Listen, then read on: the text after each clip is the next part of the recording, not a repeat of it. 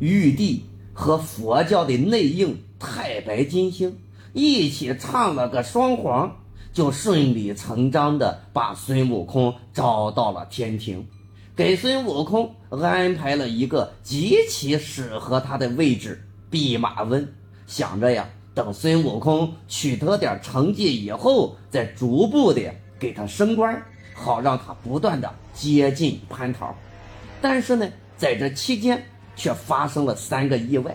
第一个意外是孙悟空竟然嫌官小，逃下天庭去了，只好第二次招安，并且呢，给孙悟空起了个称号“齐天大圣”，而且呢，让他直接住在蟠桃园的边上。那么第二个意外，猴子都住在蟠桃园边上了，竟然没有偷桃。玉帝只好又让孙悟空直接去看管蟠桃园，阴谋直接变成了阳谋。猴子终于在蟠桃大会开始之前偷吃了蟠桃。那无论孙悟空偷吃了几个，那反正蟠桃园的桃那是都没了。第三个意外，老君说孙悟空偷吃了仙丹。原来属于玉帝的仙丹，竟然让孙悟空也给偷吃了。很显然，老君和玉帝使用了一样一样的计策。你有蟠桃啊，给孙悟空呃吃了；我们仙丹也让孙悟空吃了。你大家要玩，那一起玩呗，看谁玩过谁。面对这个僵局，玉帝不得不放弃。让如来出面收拾孙悟空的计划，想要杀死孙悟空，灭口，不要让这个猴落在老君的手里。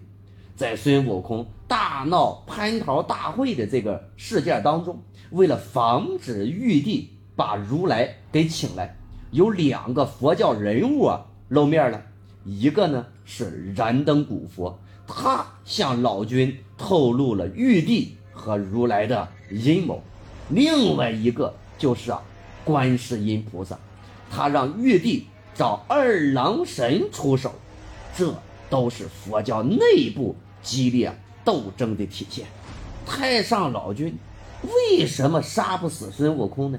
在抓捕孙悟空的过程当中，观音菩萨要用玉净瓶打死孙悟空，反倒是太上老君。用金刚镯救了猴子一命，为什么老君不杀孙悟空呢？因为他害怕呀。